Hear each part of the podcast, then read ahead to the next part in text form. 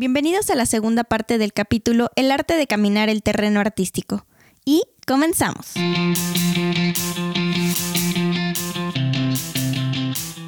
Nosotros somos Fer y Plush. y esto es Deja de condenarte. Deja de condenarte. En este podcast compartiremos con ustedes nuestras experiencias personales en todos los terrenos. Si te sientes identificado, escúchanos.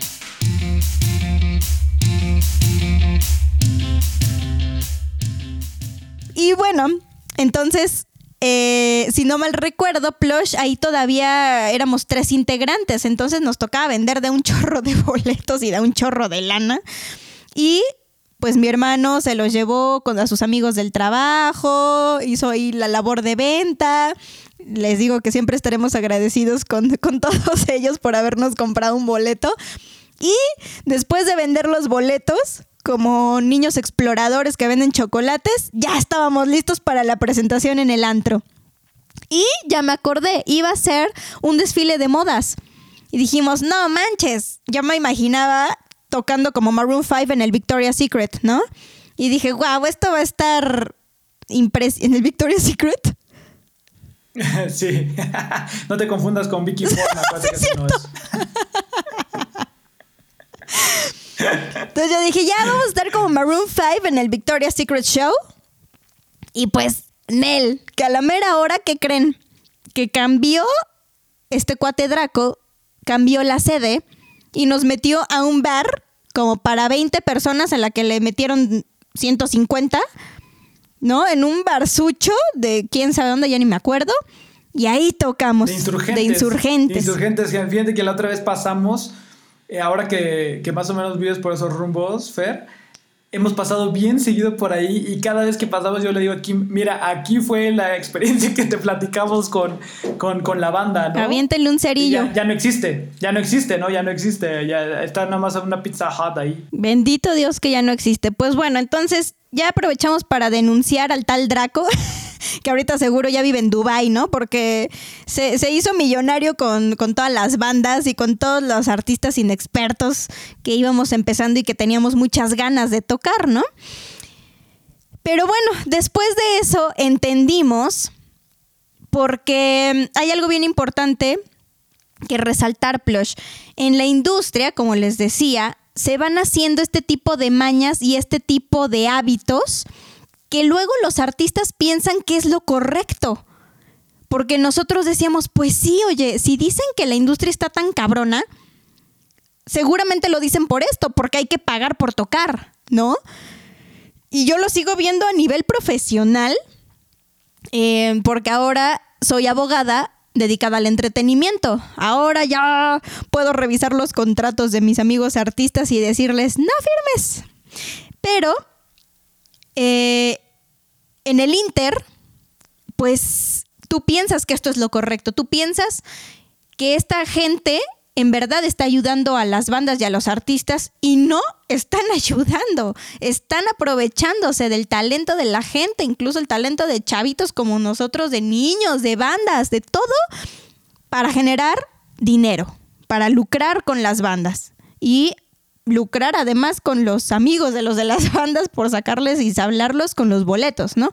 Entonces nos dimos cuenta, gracias a Dios, de que este no era el camino, de que eso no era a lo que le llamaban la industria está ruda, sino que esta era una parte negra de la industria, ¿no? Y seguro los que, si nos escuchan amigos artistas, seguro muchos que tengan su banda independiente, pues pasaron por ahí. Y pues no, no, nunca fue lo correcto. Espero que eso ya haya desaparecido. Plus, yo no he sabido si siguen hablando de esta manera. Espero que no.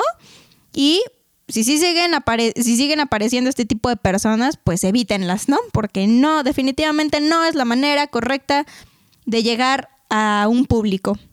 Totalmente de acuerdo y además denúncienlas. Ah, la verdad sí, porque no, ni se involucren y denúncienlas porque no puede, no puede uno lucrar de esa manera con, con, con el arte, ¿no? Es muy, es, es muy lamentable, la de- además porque las condiciones no son las mejores en las que toca uno y me acuerdo muy bien también, eh, Fer, que ganamos, ¿te acuerdas esa vez? Porque fuimos los que más vendimos boletos, además de todo. ganamos entre comillas, porque nosotros contamos a, nuestro, a, nuestra gente y si pasabas de, cierto número de, pues de, de, público que tú llevaras, entonces ganabas, no recuerdo cuál era el premio, creo que, no, no, no me acuerdo sinceramente. Y nosotros ah, contamos... no, ya me acordé, te devolvían el dinero. Ah, es cierto. Ah, es cierto. Y fíjense nada más qué, qué gacho, gancho, ¿no? Ahora sí. Qué gacho y qué gancho. La expresión, sí. Porque nosotros contamos a nuestra gente y era muchísima. Entonces merecíamos que además que nos regresaran el dinero y a final de cuentas pues se zafaron. Y fíjense que además de, de la música, a mí también me tocó una experiencia en el lado actoral, que fue, yo hice mi compañía de, de teatro eh, para montar una obra de, Carmina Narro que se llama Químicos para el Amor, que tuvo, gracias a Dios, mucho, mucho éxito. Em, y em, nos dieron, para que se den una idea, nos dieron el premio al emprendimiento dentro de la escuela.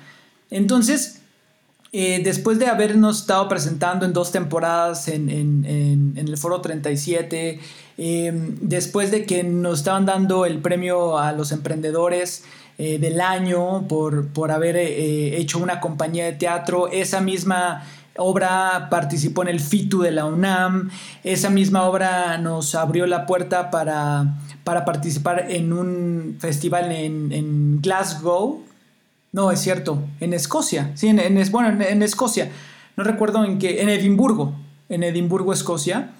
Eh, y el director de la escuela en donde estaba yo estudiando actuación nos dijo, sí, vengan, miren, vamos a presentarles a, toda la gente en, en, la Cineteca Nacional un fragmento de su obra y les damos su reconocimiento como emprendedores del año. Ah, maravilloso. Pero paguen su boleto para entrar ah, caray, o sea, pagar nuestro boleto para entrar al evento y presentar nuestra obra para que también nos den un reconocimiento.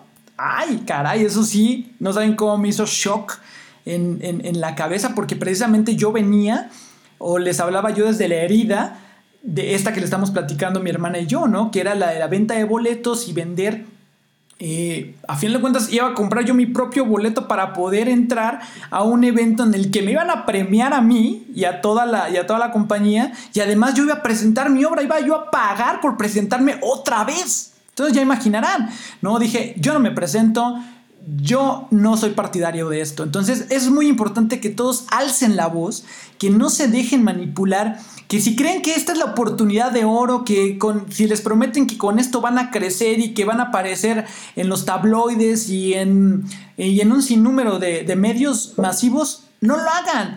A final de cuentas, a nosotros se nos abrió el panorama cuando realmente dijimos, vamos a hacer un proyecto tal que el estandarte sea el amor propio, cuando el estandarte sea queremos ayudar a la gente, cuando queremos ayudar a los animales, entonces en ese momento es cuando van a empezar a sobrevenir las cosas bonitas, porque nosotros al principio, además de que decíamos, esto lo estamos haciendo de hobby, queríamos la fama, queríamos el ser reconocidos, queríamos ser los famositos y no va por ahí la cosa te debes de centrar en generar música de calidad, en generar eh, composiciones que realmente le lleguen a la gente. Lo demás es lo de menos. Si te llega la fama, qué padre. Si no, qué padre. Tú tienes que generar, llegar a muchos oídos sin importar las consecuencias y sobre todo sin preponderar la fama antes de lo artístico. Creo que eso es básico y sobre todo no te dejes, no, no dejes que lucren, no dejes que te prometan absolutamente nada. Todo llega en el momento que tiene que llegar, Fer, ¿no? tenemos que estar muy alertas justamente para evitar a este tipo de gente que siempre, y, que te digo, que está a todos niveles, plus, o sea, nosotros nos tocó empezando, ¿no? Cuando, cuando teníamos dos presentaciones, pero este tipo de gente plush a nivel profesional sigue existiendo. Hay managers, eh, se los juro, yo leo diario, leo contratos que digo, no lo puedo creer. O sea, bendito Dios que los artistas ahora sí están preocupándose por decir, necesito un abogado, necesito alguien que me asesore, eh, si yo no le sé a este rollo, yo no entiendo lo que me están poniendo en los contratos, porque pues, la verdad es que también hay contratos que vienen muy, pues bastante truculentos, justamente para que de bote pronto no te brinque nada, ¿no? Pero si tú ya los lees con un ojo legal, pues entonces te das cuenta que te, siguen sableando a los artistas y de todos los niveles, de todos los niveles absolutamente plush, sigue existiendo ese tipo trato, de lucro, de abuso. Eh, y la verdad es que eso yo mm, agradezco estar ahora de, lo, de un poco también conocer más bien del otro lado y darme cuenta que también ahora parte de mi propósito es apoyar a los artistas desde, desde el punto de vista de lo que yo ya viví, en la experiencia de lo que a mí me tocó, más ahora el punto legal em, y poderlos ayudar y poderlos decir, ten cuidado porque aquí te quieren bajar las obras, ten cuidado porque aquí te quieren robar las canciones, ten cuidado porque aquí el máster no va a ser tuyo y tú lo invertiste, ten cuidado porque aquí te van a sablear con un 50% de tus shows. O sea, eso a mí eh, me da una satisfacción súper, súper, súper padre y, creo que también por algo me tocó vivirlo, ¿no? Desde, desde aquel entonces, con, con esto de gente transa que comentamos, creo que también por algo me, me tocó vivirlo. Y bueno, ahora pues soy parte de ellos, afortunadamente, pero también puedo ayudar a la gente que que pueda tener este tipo de broncas, que les presenten un contrato abusivo, que les presenten proposiciones que, no van. Y afortunadamente, Plush, creo que con este asunto de, de la pandemia y de lo que se viene para la industria de la música, va a haber muchos cambios, sí o sí. Y creo que puede ser el parteaguas de algo muy, muy, muy bueno para la industria de la música, porque además de hablar de shows que se van a tener que hacer de maneras pues muy distintas a las que veníamos acostumbrados. Creo que también los managers, las agencias, la, eh, la, industria en sí va a tener que readaptarse y va a tener que cambiar su modelo completamente. Y bueno, yo tengo mucha esperanza en que va a ser totalmente para bien del arte. No, además también es muy importante, Fer, qué bueno que tocas esta temática, porque muchas de las personas que se encuentran involucradas en el arte se ofenden cuando les presentas un contrato, porque entonces dicen ellos mal que se eh, estás perdiendo su confianza. Les voy a contar algo eh, que me pasó también. Nosotros eh, hicimos una, un, un, boceto, digamos así, un ejercicio teatral el cual fue una idea sustancial para montar otra obra de, teatro con otra compañía también que tuve. Entonces, nosotros lo que queríamos es de que una de las maestras, que era dramaturga, eh, hiciera una obra partiendo de la idea original que nosotros ya teníamos y que además ya estaba registrada, ¿no? Entonces, esta figura me corrige si no es así, Fer, se llama obra por encargo. Exacto, coloquialmente se llama obra por encargo, el término legal es colaboración remunerada, pero sí, en la industria se conoce como obra por encargo porque le estás pagando a esta mujer por hacerla, ¿no? Entonces, eh, gracias. Entonces, eh, nosotros hicimos eso. Obviamente también yo me asesoré con mi hermana, que, yo, yo, también soy abogado, creo que ya lo habíamos comentado, pero yo soy abogado en otra rama. Entonces, esa, esa especialidad que tiene ahorita mi hermana es maravillosa porque entonces hace que aterricen las cosas que suceden en lo largo y ancho del arte. Nosotros le encargamos esta obra a, a, esta maestra y ella quería registrarla a su nombre y cedernos los derechos una vez registrada, siendo que nosotros habíamos tenido la idea original y que no tiene absolutamente nada que ver una conceptualización con la otra. Entonces ella se quería aprovechar de nosotros y cuando entonces le pasó el contrato se ofendió porque dijo, no, es que entre nosotros como si soy tu maestra y además pues estoy cobrando muy poco. Sí, claro, pero todo para tenerlo en orden, así sea mi maestra, así yo te quiera mucho, así sea entre hermanos, así sea entre familiares, dejen todo claro porque entonces desde que no dejas las cosas claras y asentadas en un papel de manera legal es cuando empiezan los problemas. Porque si bien te confías y dices, ay no, es que como yo es mi maestra de toda la vida y no creo que me, que me quiera eh, perjudicar, te perjudican. Entonces, no se confíen de absolutamente nadie, al contrario, esto es para dejar las cosas claras, eso no significa que no le tengas confianza a la persona. Entonces, siempre todo aterrizado en papel y del lado legal, siempre. Firmen todo, protéjanse. Sobre todo, sean muy cautelosos en este, en este punto. Exacto, yo siempre les digo que con mayor razón, si es tu mejor amigo, con mayor razón, lo dejes plasmado por escrito el acuerdo al que están llegando, ¿no? Porque después, cuando suceden eh, los, los roces o las bronquillas, como ahorita les vamos a platicar, ¿no? De, las broncas que se nos vinieron después. No, esto, esto no ha acabado, chavos. esto es solo el, comienzo de todo lo que hemos vivido, ¿no? Eh, en ese momento en el que empiezan las broncas, pues ahí se les olvida que era tu mejor amigo y pues, ¿qué crees? Que no teníamos nada firmado, así que con permiso, la canción es mía, así que con permiso, el guion es mío, así que con permiso, esta obra es mía. Y pues no, justamente necesitamos, como bien dice Plush, protegernos siempre y así firmen una servilleta, fírmenla por favor. Es mi recomendación. Totalmente de acuerdo. Y bueno, continuando con nuestro, con nuestro viaje en este punto, la, cuestión que nos hizo darnos cuenta realmente para dónde íbamos con la música fue cuando ganamos el concurso de canción inédita.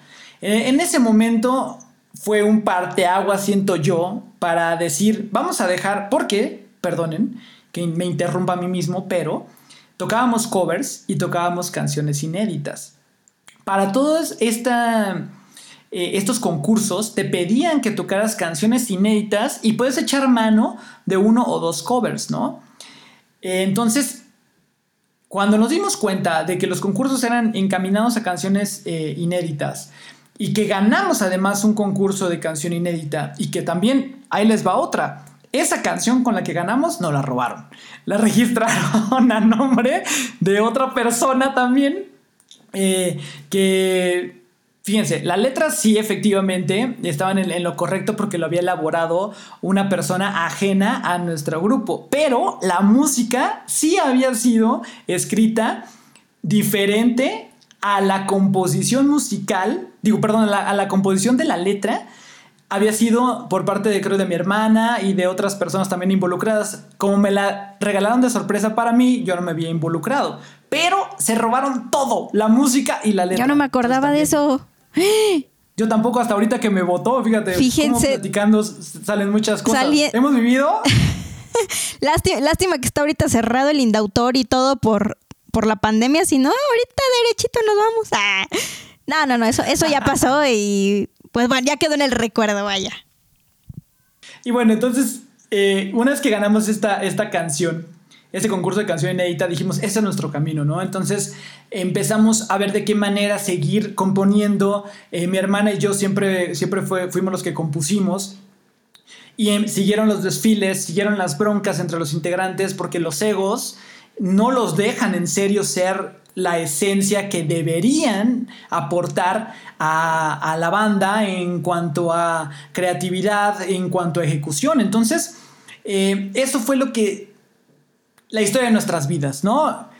Batallar en las cuestiones de las tranzas legales, batallar con los integrantes de las bandas, eso ha sido. Entonces, bueno, no todo es color de negro, ¿no? Sino también hay el lado bonito. Cuando te centras en decir, vamos por este camino, entonces todo se empieza a abrir. Porque entonces fue lo que sucedió después.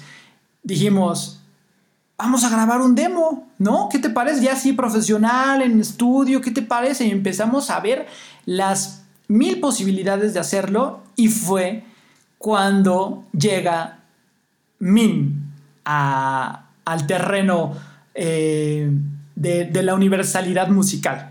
Exacto. Y teníamos en ese entonces, éramos tres, ¿no? Éramos un, un, este, bajista, éramos tú y yo, pero ahí, en ese, en ese lapso en el que fueron descalabros tanto con, con las cuestiones legales como con los integrantes, dijimos con mi hermana, hay que asumir cantar, porque si no, nunca vamos a poder despegar. Lo que menos se puede hacer y debe de ser es que dependas de las personas. Algo que nos ha funcionado siempre es que hacemos las cosas nosotros mismos para que puedan tener los resultados que nosotros queremos. Porque si empiezas a delegar, si empiezas a depender de las personas, nunca salen como tú quieres. A lo mejor es algo muy perfeccionista, muy cuadrado, pero eso es lo que nos ha funcionado a últimas fechas.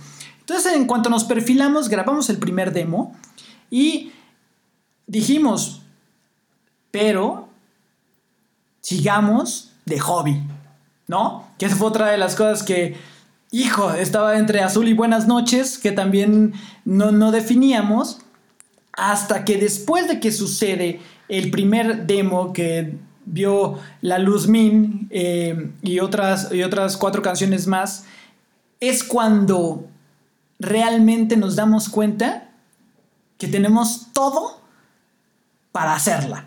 Porque empezaron a llegar a nuestra, a nuestra vida eh, exponentes musicales ya consagrados de grupos de rock mexicano consagrados que a la fecha siguen, siguen tocando, que no vamos a decir nombres para no quemarlos, y que, y que uno de ellos nos dijo, a ver, ustedes tienen algo, ¿no?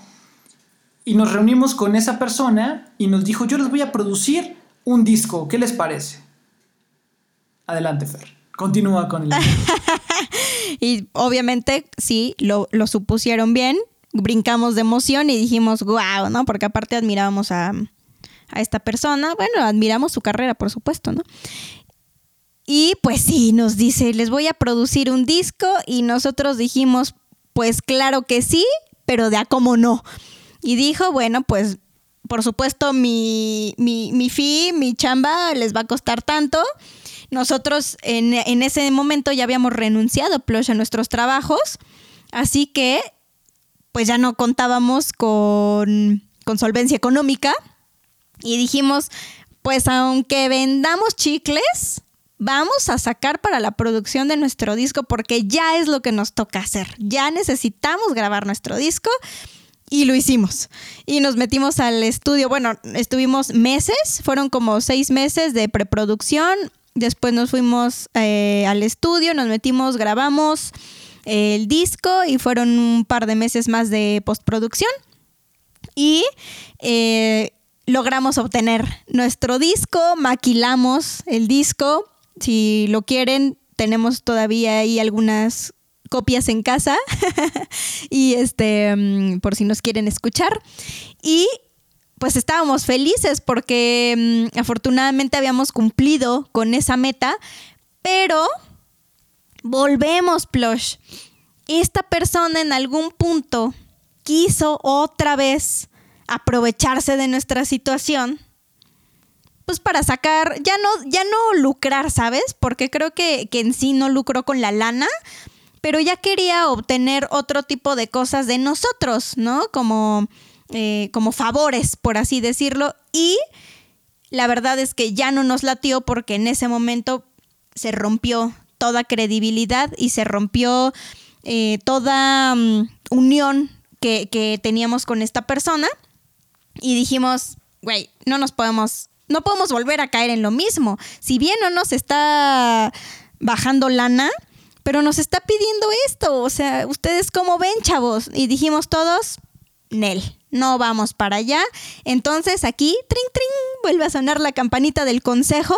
Sean fieles a lo que creen no por agradar, no por quedar bien, no porque piensen que ya es su último tren a Roma, caigan o hagan lo que la gente les pide. Em, crean, crean en lo que están haciendo y también sigan su intuición. Porque desde ese momento dijimos, esto ya no va chido, esto ya no va por buen camino y eh, preferimos alejarnos de esa persona. Y creo que fue lo mejor, creo que fue lo mejor porque si bien en ese momento pues acabamos de sacar el disco, pues también dijimos, no hay bronca, le podemos seguir nosotros solos, ¿no? No hay necesidad de que él ya nos siga acompañando en este, en este camino porque no es lo que buscábamos, ¿no? Y les digo, ahí está el disco, se llamó eh, Sin Anestesia. Es un producto que, pues en ese momento nos tenía muy, muy contentos y siempre vamos a estar orgullosos de, de haberlo logrado porque ya era una meta que teníamos muchos años atrás, Plush y yo. Pero después del disco, prácticamente a los pocos meses, ¿no, Plush? A muy poquititos meses de, de estrenar el disco, la banda Trono. Rompimos con nos divorciamos de los demás, ¿no? nos divorciamos de los demás integrantes, del guitarrista, del bajista. Y pues la banda tronó después de muchos años.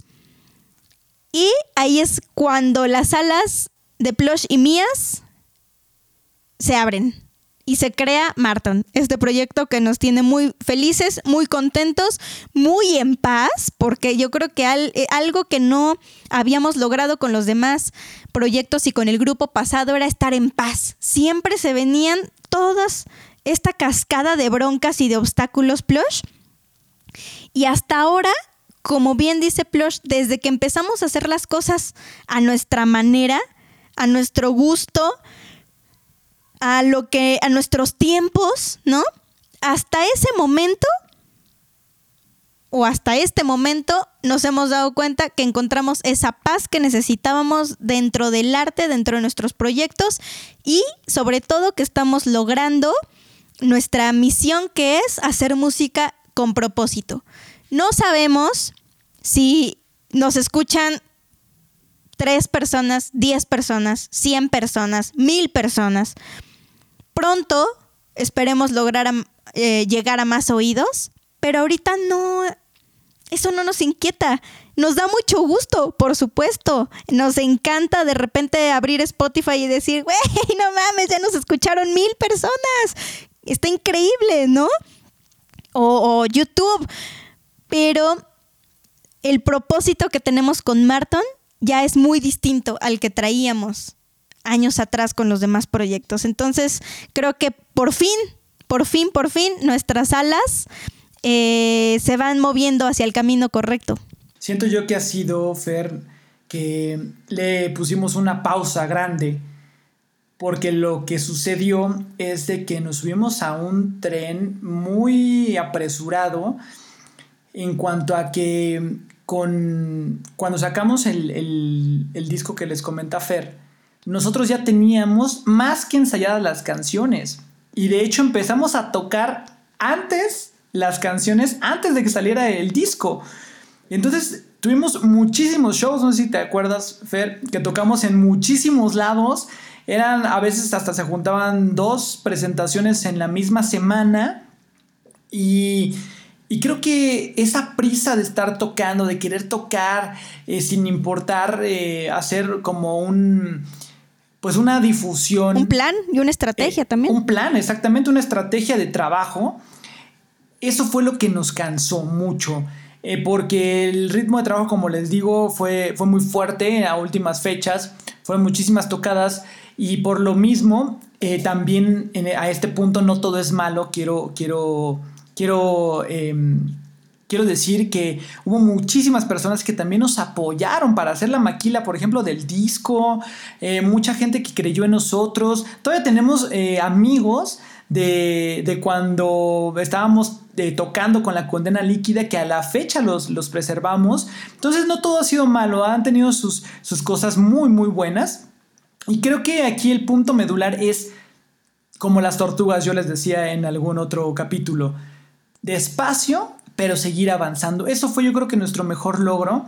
Y entonces es en este punto cuando todo se empieza a dar, porque le encontramos el propósito, lo que, lo que hablábamos también en otro capítulo, el sentido de por qué ser artistas, desde nuestra trinchera apoyar las causas.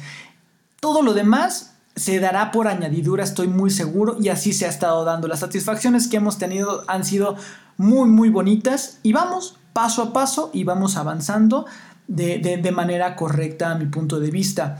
Ahora bien, lo que yo les quiero eh, compartir a este punto es, para resumir, estos consejos.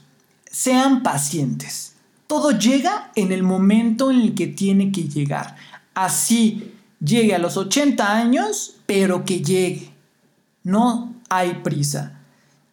Otro punto es no dejen de estudiar, por favor, no se confíen, sean eh, personas íntegras, sean dedicadas, sean disciplinados. Sobre todo, no sean de esos músicos que se suben a improvisar únicamente. Estudien bien las canciones, porque también nos pasó que cuando tenemos músicos invitados, les decíamos cómo queríamos que tocáramos las canciones y ellos subían improvisaban. Entonces te das cuenta luego, luego. No sean de, ese grosor de, personas del arte. Trabajen, trabajen todo el tiempo, estudien, ensayen, porque eso les va a dar una seguridad en el escenario que no se imaginan. Y la última, crean en ustedes mismos porque estamos expuestos a la crítica. No tienen idea también cómo se nos vino en algún punto la crítica de lo que hacíamos. Nos llegamos a preguntar mi hermana y yo si era lo correcto estar haciendo esto de la música, en este caso también en mi parte actoral. Nos lo preguntamos muchísimo, pero vean, después de muchísimos, muchísimos años, seguimos en este camino y con tantas satisfacciones y estamos plenos haciendo lo que amamos. Esto es nuestro propósito de vida, no lo suelten pese a que reciban críticas, adopten únicamente las que les sirven. Las destructivas, deséchenlas inmediatamente.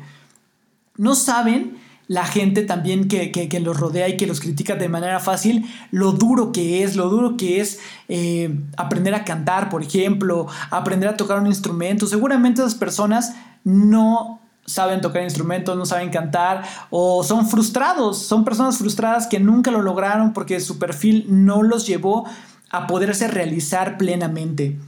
Yo me quiero despedir el día de hoy, Fer, te agradezco muchísimo por este capítulo, la verdad es que lo disfruté muchísimo y, me, sabes, me, me retroalimentó de tal manera que siempre cuando se sientan extraviados regresen a sus orígenes, el por qué quieren estar en el escenario, qué quieren transmitir, divertirse, regresen a sus orígenes cuando se sientan perdidos. Muchísimas gracias, Fer, te lo agradezco infinitamente por este capítulo.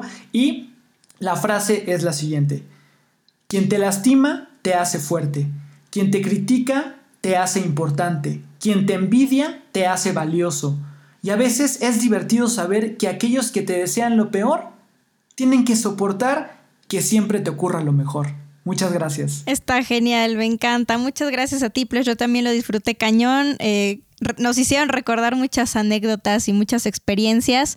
Siempre hagan las cosas con amor, hagan lo que los hace felices, háganlo para ustedes, eh, dedíquenselo a quien más aman y no piensen en las críticas, no piensen en la gente que no puede regalar amor, piensen en ustedes y piensen también en la esencia del arte, que creo que es algo que nunca debemos de perder.